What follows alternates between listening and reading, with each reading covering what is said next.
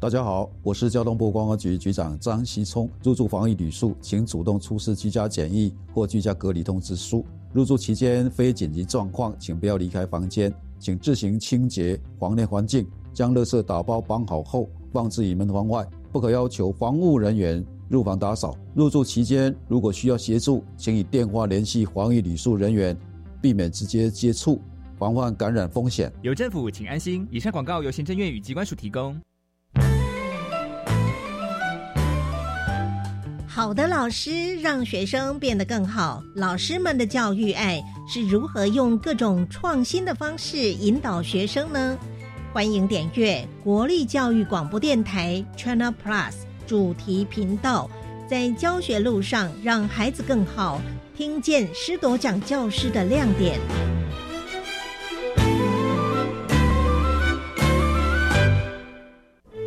保人员现在想要取得研习时数越来越方便喽。你是说数位课程吗？对，教师医学院已经开设十九门研习课程，课程都符合教保专业职能内涵。修完课程，而且通过测验，就可以取得教保研习时数哦。太好了！数位课程学习可以自主规划进修空间，选择课程也比较弹性。我要参加。以上广告是由教育部提供。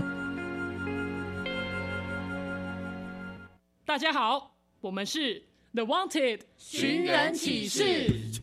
您现在收听的是国立教育广播电台。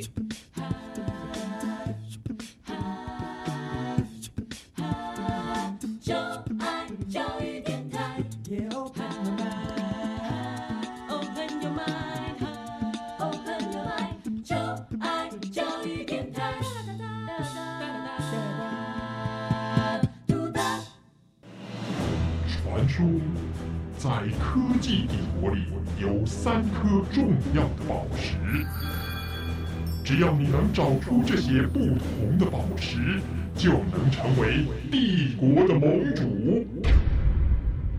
玩家们集合喽！打开传送门，穿越时空。欢迎所有喜爱冒险、追根究底、勇于发现问题的玩家们来到科学游戏空间，一起玩科学。我是燕柔姐姐，欢迎我们的一级玩家宇宽。大家好，我是穿越时空玩科学的一级玩家宇宽。燕柔姐姐，听说你前两天不太舒服，哎。怎么了吗？哦，因为我去施打了新冠病毒的疫苗啊。其实我的症状还好，哎，就是嗯，觉得手臂有一点点酸酸痛痛的，然后轻微的一些些发烧到呃三十八度左右，然后感觉有一点点的疲倦，所以啊，前两天就多喝很多的水，然后多休息。你看，嗯，我现在已经完全恢复正常喽。哎，这是不是现在大家说的？被疫苗认证的年轻人都会有些发烧啊。对呀，当疫苗施打下去的时候，我感觉自己有了一层防护罩了。不过现在应该还没有抵抗力吧？你很有概念呢。新冠疫苗啊，需要在施打疫苗之后的十四天之后才会产生免疫力哦。而且呢，即使是打了疫苗，我们还是要做好各种的防疫措施。所以，我们今天科学游戏室第十五关要解密的就是我们人体的免疫力和疫苗。提醒玩家们在过程当中要注意身边可能出现的宝石。当你搜集到所有的宝石，就能够解开今天关卡的秘密了。赶快来看看玩家们有。什么发现呢？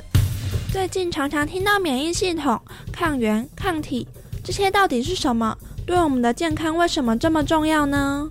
新冠肺炎打乱了人类的生活，有人说只要达到群体免疫就能够恢复正常。到底什么是群体免疫呢？我又没有生病，为什么要打预防针？预防针里到底有什么？新冠肺炎 （COVID-19） 病毒在全球肆虐，造成全球大量的死亡人数。我们台湾也开始积极接种疫苗了，大家都希望能够靠疫苗来控制住疫情。不过，你了解疫苗吗？疫苗是如何对抗病毒的呢？玩家们准备好要搜集今天的三颗宝石了吗？现在就跟着一级玩家宇宽进入虚拟实境秀，寻找我们今天的宝石喽！虚拟实境。塞恩斯山顶上有个塞恩斯小学，塞恩斯的同学们对于塞恩斯有着无比的好奇。塞恩斯校长总是带着孩子们在生活中认识塞恩斯，所以塞恩斯小学到处都有塞恩斯。塞恩斯小学就是坐落在塞恩斯山顶上的快乐小学。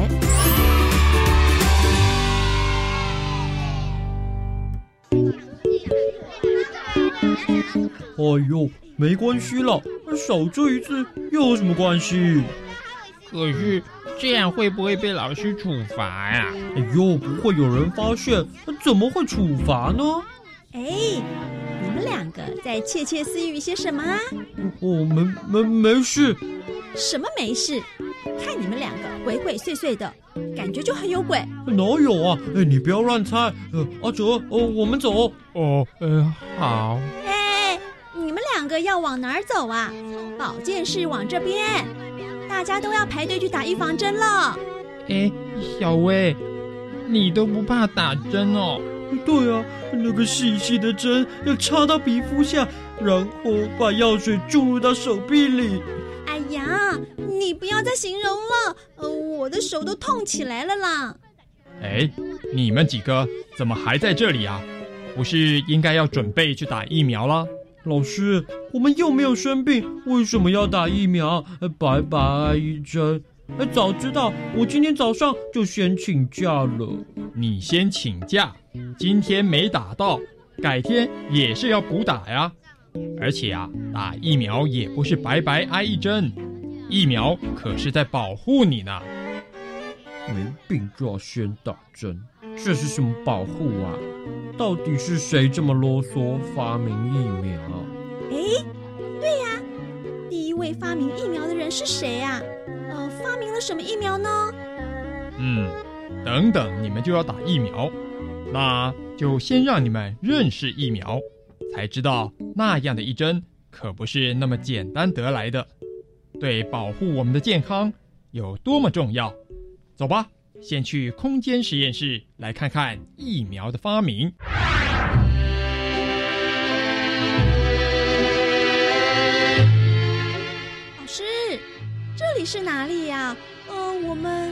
一座农场吗？那里有好多女工正在挤牛奶。哎，我们是到了十八世纪的英国，这个时期有一种叫做天花的疾病肆虐整个欧洲。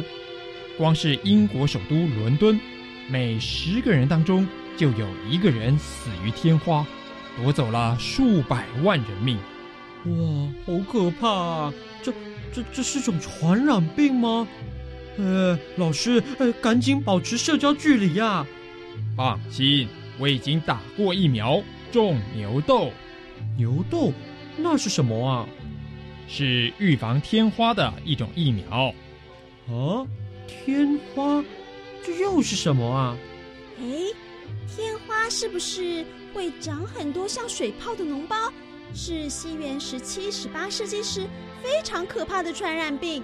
除了会造成死亡之外，存活下来的人也会留下很难看的痘疤。没错，所以人们都非常担心会染病，并且有许多医学家也都投入研究。希望可以早日消灭天花这样的疾病。你们看，那位是英国的爱德华·詹纳医生。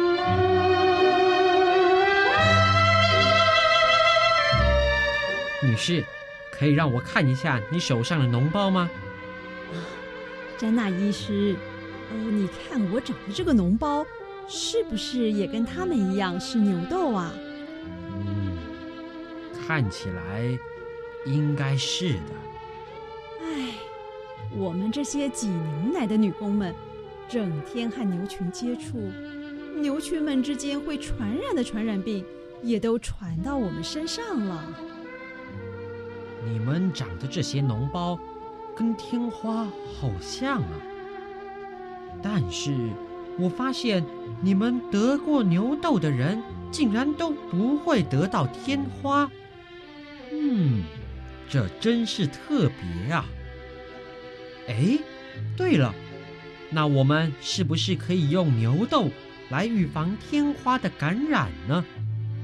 嗯，我应该来做些实验，看看是不是可行。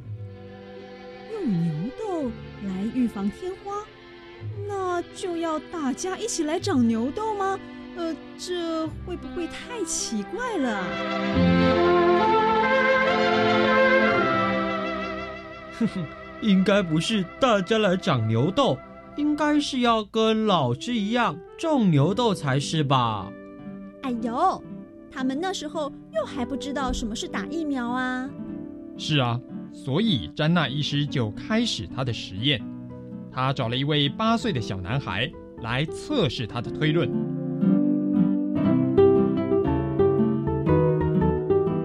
詹娜医师，那是什么东西啊？这是我从牛痘抽取出的脓液。来，把手臂伸出来。哦，嗯，好痛哦！忍耐一下，这个可能会保护，让你不生病哦。哦，好。哇，那个小男孩好勇敢哦！那后来成功了吗？六个星期后，詹娜医生再将天花的病毒涂在小男生的伤口上，结果这位小男孩并没有感染天花，也就证实了接种牛痘能够预防天花，这就是最早的疫苗。不过当时的医学对于造成传染病的原因还不是很了解。我们到一百年后吧。德国的科霍和法国的巴斯德等科学家也陆续证明，某些疾病是由特定的微生物所引起的哦。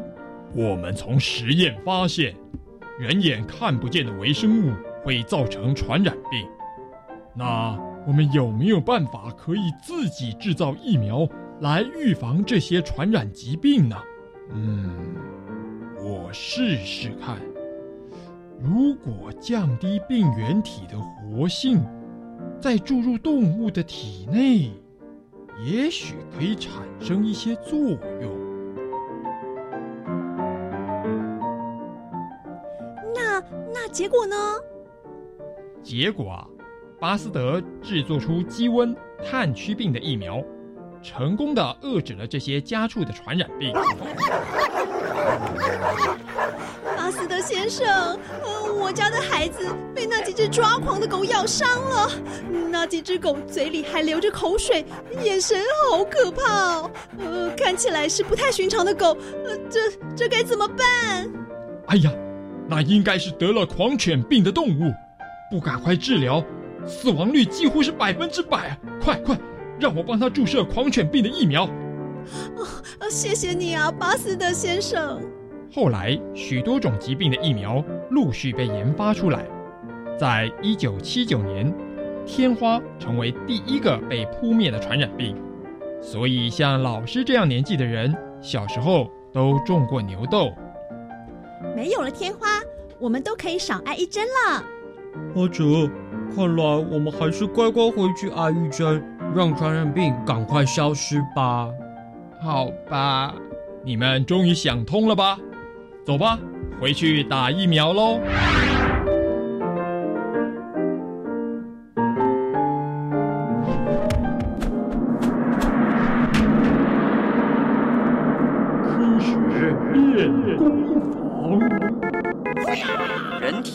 保卫防线，人体就像是一座坚固的堡垒。皮肤和黏膜是身体的第一道防线，能阻挡病原体入侵身体。这些病原体很难穿透皮肤，但是却会从眼睛、嘴巴，还有身体内部的消化道和呼吸道进入人体。这时，人体的这些部位还是具有各自的屏障来保护身体。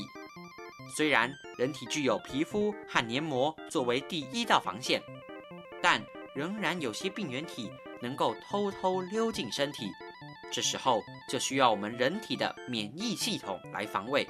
现在我们所施打的所有疫苗都是加强我们人体的防护能力，它的作用是在身体被病毒入侵前，先让免疫细胞进行一场作战演习。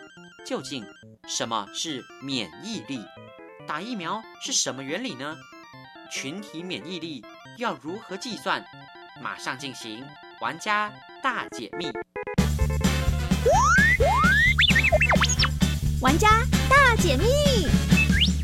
科学会不会有请关主来解密？欢迎我们今天的关主是维宁老师，老师好，主持人好，各位小朋友大家好。好，究竟什么是免疫力呀？嗯，我们的周围环境哈有很多的细菌病毒，是那还好，我们的身体有免疫系统，免疫系统就好像是一座坚固的堡垒一样，可以保护我们。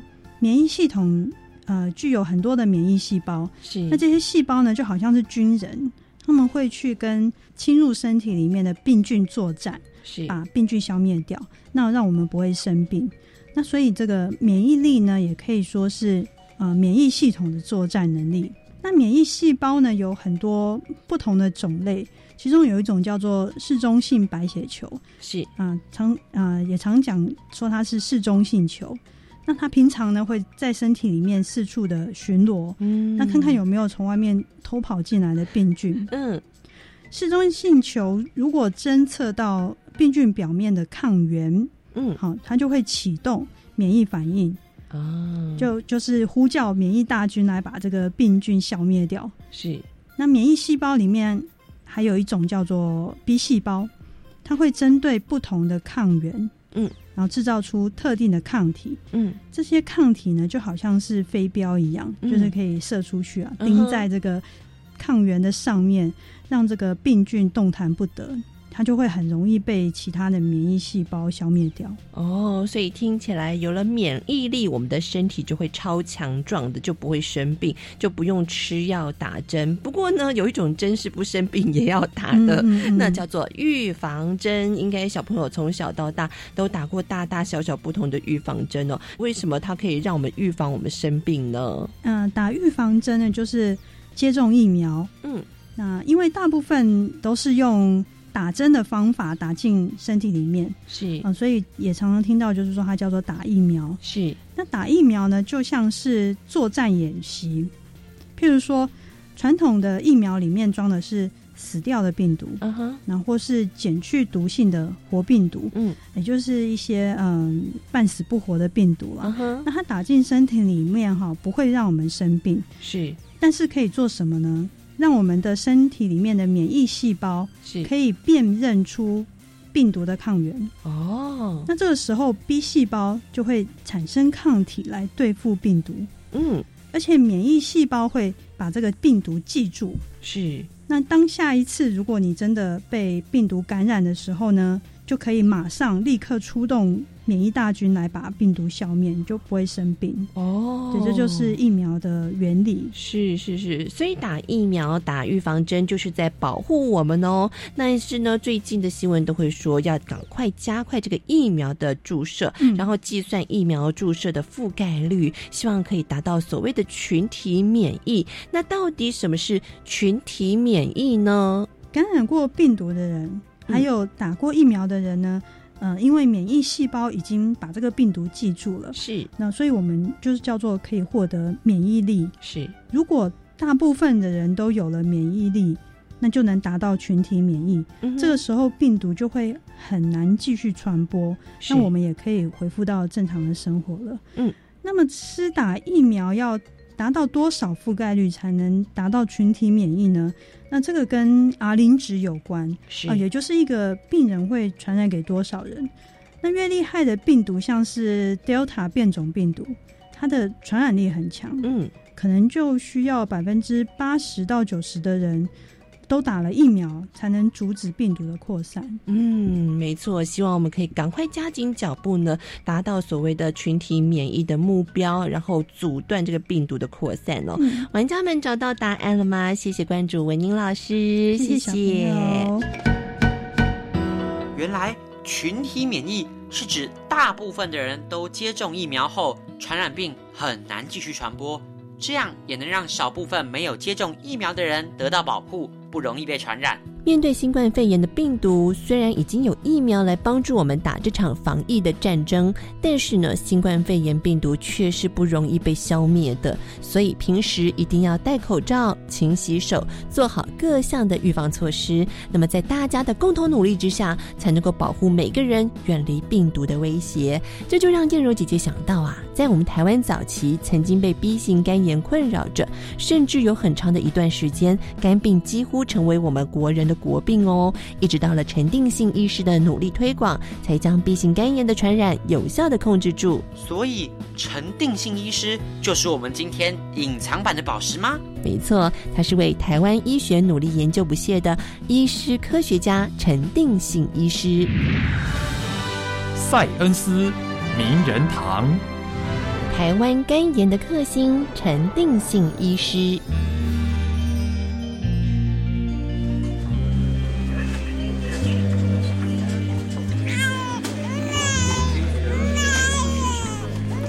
台湾曾经有很多的 B 型肝炎患者，而且有许多病患因此而失去了生命。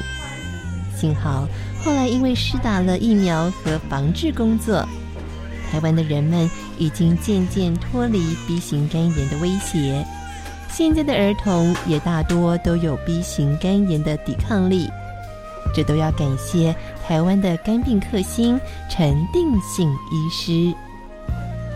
肝脏可以制造消化液、转化养分，或是分解毒素等，是维持身体健康运作的重要器官。但是人们却不容易感觉到它。我们的身体里有许多器官，像是肠胃、心脏、肾脏等等。这些器官如果生病了，我们就会觉得疼痛或很不舒服，因此会主动的去找医生看病。但是我们的肝脏却是一个不会立即表达的器官，就算是得到了 B 型肝炎，也不会有疼痛的感觉，不会马上有不舒服的症状。所以，当人们感觉不对劲的时候，往往肝脏的病痛已经很严重了，甚至造成肝硬化或肝癌，无可挽救。唉，就是因为不容易察觉，所以我的家人。也是肝炎的受害者。当年陈医师还是医学院学生的时候，有一天他的爸爸发现肚子里有硬块，因为从来不觉得有疼痛的感觉，所以一直没有发现。在医师经过检查之后，才知道竟然是肝癌，而且因为发现的时间已经太晚了，几乎没有办法医治。只过了几个月，陈爸爸就过世了。我学医的目的，难道只能够帮助病人宣判死刑吗？不，我一定要找出解决肝病的方法。陈医师难过之余，也惊觉这样的情况其实非常的多。大多数因为肝病而失去生命的人，都是四十到五十多岁的壮年人。这些病人的家庭往往会受到很大的打击和影响。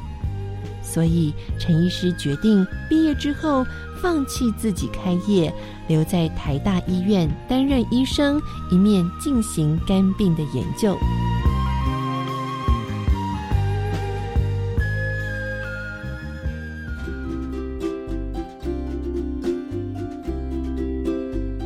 台湾的肝病病人所罹患的大多是由病毒感染的 B 型肝炎。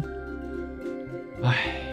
B 型肝炎具有极高的传染性，如果皮肤或黏膜有伤口，在接触到带有 B 型肝炎病毒的血液或口水等等，就有可能被传染。B 型肝炎很容易演变成为肝硬化或肝癌，而且死亡率很高。最麻烦的是，就算是病人的肝炎痊愈了，或是不再发病之后，只要是血液里还有病毒。就会成为带源者，也就是虽然自己没有病症，却会不断的传染给别人，让许多人生病。在研究中，陈医师也发现，当时台湾的 B 型肝炎病人和带源者的比例，竟然是全世界最高的。那时候，四十岁以下的成年人有百分之九十的人被感染 B 型肝炎，这些人当中有百分之十六的人成为了带源者。天哪，在台湾的一千六百万人口当中，就有两三百万人是带有 B 型肝炎的带源者，是会到处传染肝病给其他人。这是多可怕的数字啊！难怪每年死于肝病的人数一直居高不下。陈医师接着又发现，台湾有一半以上得到 B 型肝炎的人，都是在幼童时期就被传染了，大部分还是因为自己的妈妈就是带源者，所以宝宝从妈妈的肚子生下来的时候，接触到有病毒的血液，成为肝炎的病人或带源者，然后这些带着肝炎病毒的宝宝长大之后，又会继续传染给别人。这种恶性循环。一定要想办法切断。陈医师积极的研究，尝试要找出方法来阻断这个由妈妈传染给新生儿，使宝宝变成 B 型肝炎的情况。啊，我想到好方法了！只要在宝宝刚出生的时候，就帮婴儿注射肝炎疫苗，让宝宝身体产生抗体之后，就不怕被传染了。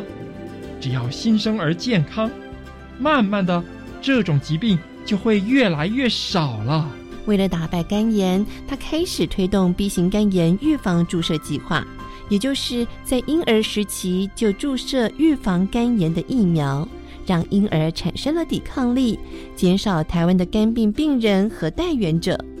这个计划虽然不错，但是在当时一般人没有预防 B 型肝炎的概念，所以非常的排斥。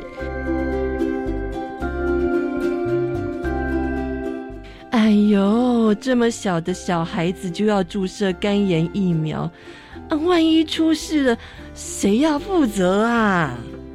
哎，以前都没有听过的疫苗，谁知道安不安全？我才不想要让我的宝宝当做实验品呢。为什么别的国家的婴儿都不用注射肝炎疫苗？为什么我们要？虽然遇到挫折，陈医师不放弃，他持续努力克服一切。我一定不能让这一点点挫折就放弃，我应该花很多时间宣导，才能够让台湾的孩子免于 B 型肝炎的威胁。因为陈医师的推动，他和政府合作拟定详细的规划。从民国七十三年开始，台湾规定每一位新生儿出生三天、满一个月和满六个月都要分别注射 B 型肝炎疫苗。这项计划使得台湾成为世界上第一个普遍施打 B 型肝炎疫苗的国家，而且成功大幅降低台湾儿童的肝炎带源人数。这项成效还获得了全世界的重视和肯定呢。太好了，因为施打疫苗让台湾儿童的肝炎带源人数降低了。直到现在，B 型肝炎虽然还是威胁人体健康的重大传染病。但是因为施打疫苗之后，已经大大改善国人感染肝炎的人数，让全国数百万人免除 B 型肝炎的威胁。他是一位救人的好医师，也是对抗肝病的杰出科学家陈定信医师。